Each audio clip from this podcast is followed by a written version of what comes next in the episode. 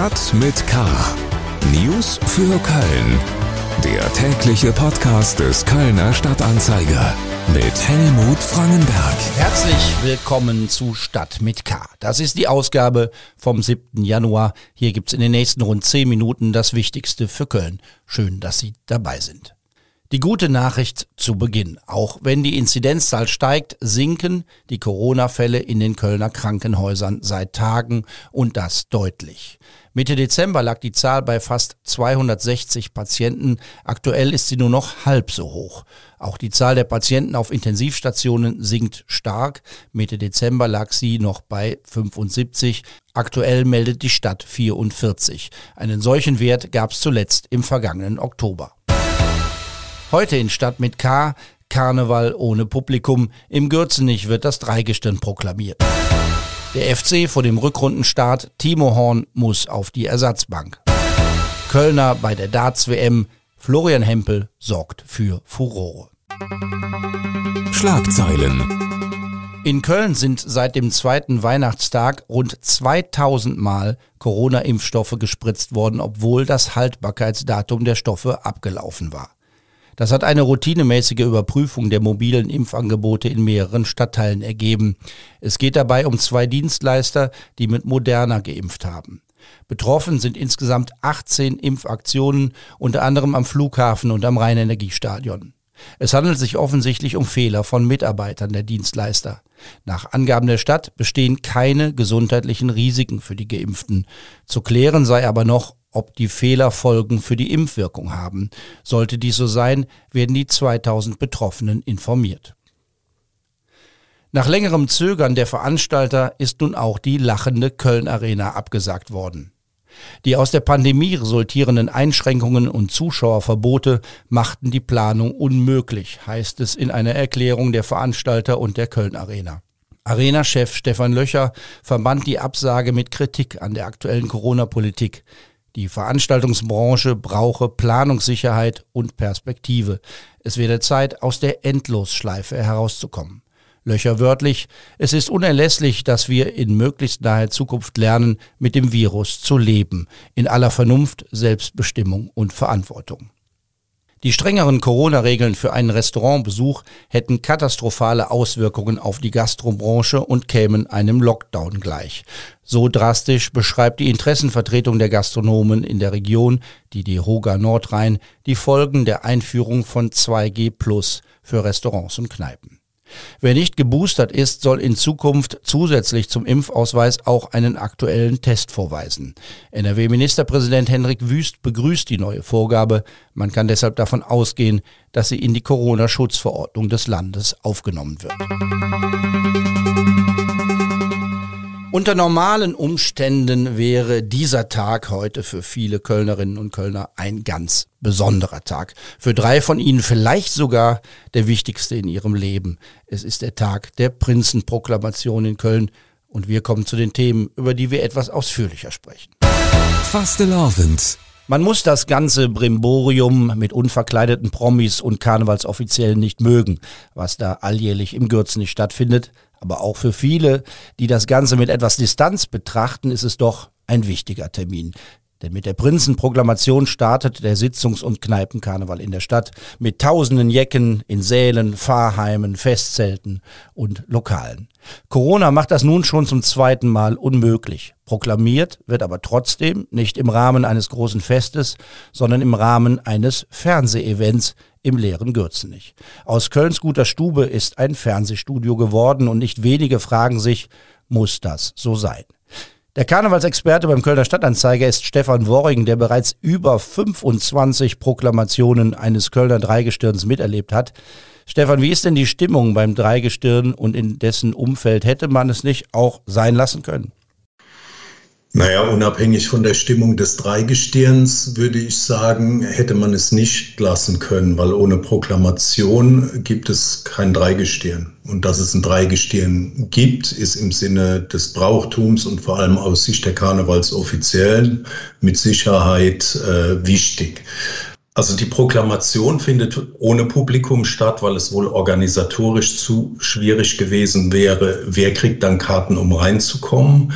Äh, natürlich hätte man überlegen können, ähm, eine Proklamation eventuell auch im Freien, wo ja die Inzidenzgefährdung viel geringer ist, machen zu können. Aber ich glaube, das ist aus vertraglichen Gründen ganz schwierig und der WDR hat dann darauf bestanden, dass es in Gürze nicht stattfindet. Die Stimmung beim Dreigestirn selbst ist natürlich nicht so super, weil die davon ausgegangen sind, dass sie ihre zweite Session vor Publikum und vollen Sälen äh, erleben können mit einem krönenden Abschluss im Rosenmontagszug. Und das wird es ja, wie man mittlerweile weiß, alles so nicht geben. Ähm, wenn die proklamiert sind, äh, wird es im Moment so aussehen, dass sie quasi als Teilzeit Dreigestirn arbeiten. Das heißt, von Montag bis Donnerstag gehen sie ihrer beruflichen Tätigkeit nach und das Festkomitee schaufelt alle Termine aufs Wochenende, wo sie dann ähm, von Freitag bis Sonntags im Ornat unterwegs sein werden. Also ein paar Termine gibt es dann doch schon noch. Es wird Auftritte geben, vor allem im sozialen Bereich. Also das ist ja eine ganz wichtige Rolle des Dreigestirns in Köln, dass es Krankenhäuser, Kindergärten, Palliativstationen etc., Altenheime besucht, äh, um den Leuten, äh, denen es halt nicht so gut geht, ähm, eine Freude zu machen. Nochmal zurück zur Proklamation im Gürzenich. Die Situation ist ja ein bisschen seltsam in kleinem Rahmen ist Kultur ja eigentlich weiterhin erlaubt und im großen Gürzenich hätte man sich ja dann doch unter Corona-Bedingungen auch einiges vorstellen können. Man kann da gut kontrollieren, wenn es weniger Publikum gibt, sollten auch Abstände eingehalten werden können. Und trotzdem findet da heute wie auch in den nächsten Wochen wenig bis gar nichts statt. Gibt es eigentlich auch Kritik an der Entscheidung des Festkomitees, alles abzublasen und andere Veranstalter mit mehr oder weniger Druck zu sogenannten freiwilligen Absagen zu drängen? Ja, es gibt schon Kritik natürlich, gerade bei kleineren Veranstaltern auch, die halt nicht äh, Karnevalsvereine sind. Aus Sicht der Vereine macht es, glaube ich, äh, relativ großen Sinn, weil ähm, die Politik äh, sicher einen Lockdown vermeiden will ähm, und äh, deswegen quasi auf einen freiwilligen Verzicht der Vereine auf die Veranstaltung gedrängt hat äh, und als Lockmittel benutzt, dass sie quasi die, äh, die finanziellen Kosten, an, die für die Vereine dann im Raum stehen, äh, zu weiten Teilen übernimmt was natürlich auch den Vorteil hat, dass äh, etwa Künstler, Saalvermieter, ähm, Techniker etc. Geld kriegen, was sie in der letzten Session wegen des Lockdowns, als die Veranstaltungen ersatzlos gestrichen wurden, nicht bekommen haben. Für die Künstler ist das eine Perspektive, aber für den Karneval an sich ist es ja schwierig. Ne? Es geht ja an die Substanz. Wenn nichts stattfindet, dann verliert man auch die Basis, auf der andere Leute Geld verdienen, auch in den nächsten Jahren. Naja, Vereinsleben lebt vom sich treffen und wenn man sich nicht treffen kann, und das tut man halt gerade im Karneval auf Karnevalsveranstaltungen, findet halt weitgehend ein Vereinsleben nicht statt. Und ähm, das wird vor allem viele kleine, nicht so professionell organisierte Vereine, die ja eigentlich alle von Ehrenamtlern geführt werden, äh, mit Sicherheit in Bedrängnis bringen. Herzlichen Dank, Stefan Worring, zur Prinzenproklamation im Gürzenich. Er war uns übers Internet zugeschaltet. Mehr zur Pripro in der Samstagsausgabe des Kölner Stadtanzeiger und bei ksda.de. Das fernsehgerechte Ergebnis der Veranstaltung können Sie sich am Sonntagabend Viertel nach acht beim WDR anschauen. Verraten können wir schon mal, der Applaus kommt vom Band, genauso wie die Musik von Cat Baloo, den Höhnern und den Blackfish. FC News FC-Trainer Steffen Baumgart möchte noch nicht von einer Wachablösung sprechen, aber die Entscheidung ist schon eine Zäsur. Nach fast zehn Jahren als unangefochtene Nummer eins im Tor des ersten FC Köln muss Timo Horn zum Rückrundenstart auf die Ersatzbank. Steffen Baumgart schickt Marvin Schwäbe zwischen die Pfosten in Berlin. Ich habe rechtzeitig mit beiden Torhütern gesprochen, dann, die es auch betrifft, hatte dann auch die Mannschaft schon drüber informiert. Also die Mannschaft weiß das jetzt auch schon seit zwei Tagen. Äh, Marvin Schwebe wird im Tor stehen. Die Regelung wird so aussehen, dass er bis zum Bochum-Spiel alle drei Punktspiele machen wird. Im Pokal äh, wird Timo dann dementsprechend stehen und zur nächsten größeren Pause, also nach dem Bochum-Spiel, werde ich mich dann für die Saison auch festlegen, wer dann die Nummer eins ist. Und wir hoffen natürlich, dass wir im Pokal weiterkommen, dann dementsprechend im Pokal stehen würde. Am Sonntagnachmittag startet der FC gegen Hertha BSC Berlin in die Rückrunde der Bundesliga.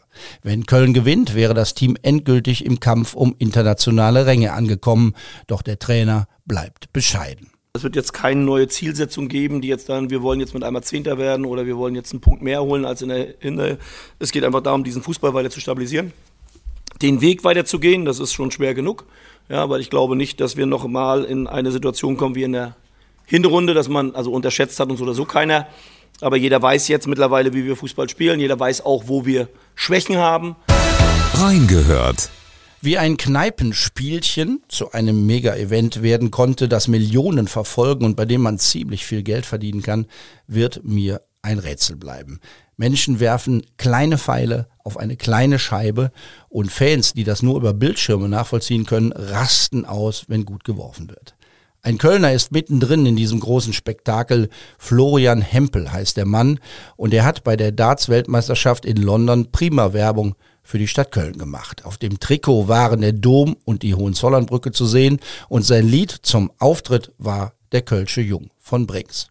Dabei ist der Mann gar kein echter Kölscher Jung, sondern ein echter Immi, geboren in Sachsen-Anhalt, aber offensichtlich voller Zuneigung für diese Stadt.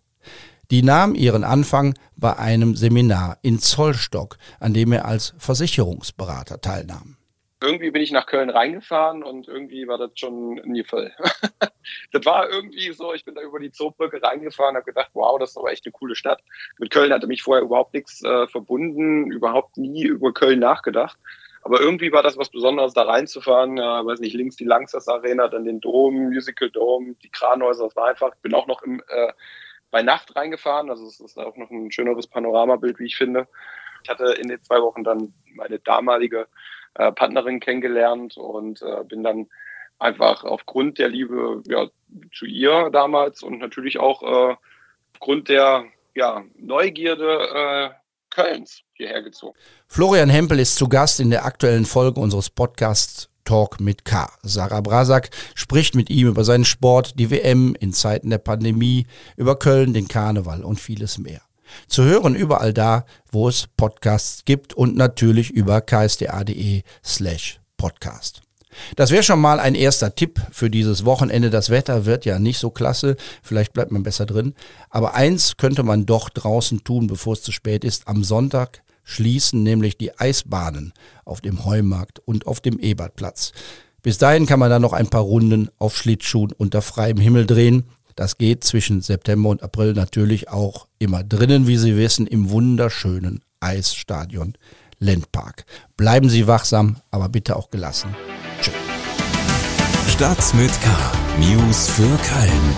Der tägliche Podcast.